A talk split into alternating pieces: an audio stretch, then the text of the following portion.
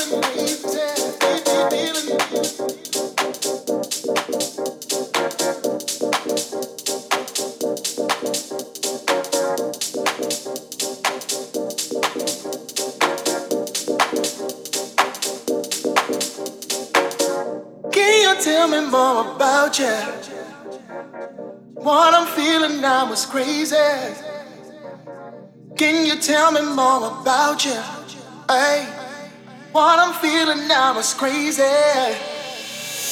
Can you tell me more about you? What I'm feeling now is crazy. Can you tell me more about you? Hey, what I'm feeling now is crazy. Can you tell me more about you? What I'm feeling now is crazy. Can you tell me more about you? Hey, what I'm feeling now is crazy. Can you tell me more about you? What I'm feeling now is crazy. Can you tell me more about you?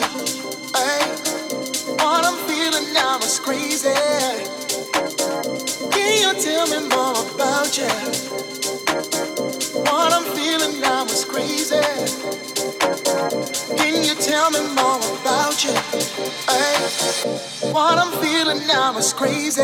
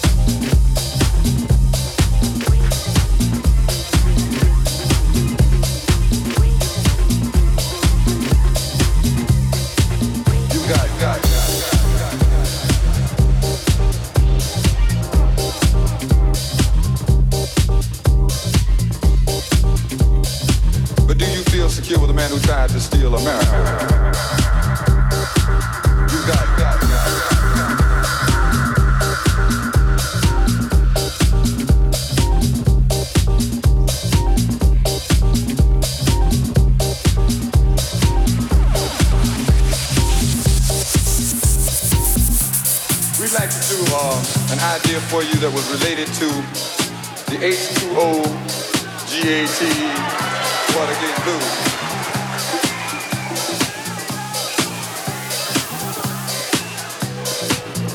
In March of 1973, we wrote the Watergate Blues, and some 17 months later, then President Nixon resigned. But the story didn't end, it didn't end, and so we didn't stop there. We have prepared a sequel, and it's called, and it's called We Beg Your Pardon, America.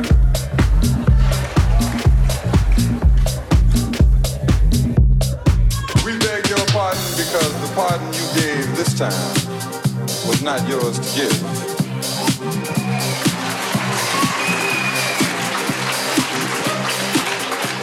They call it due process, and some people are overdue.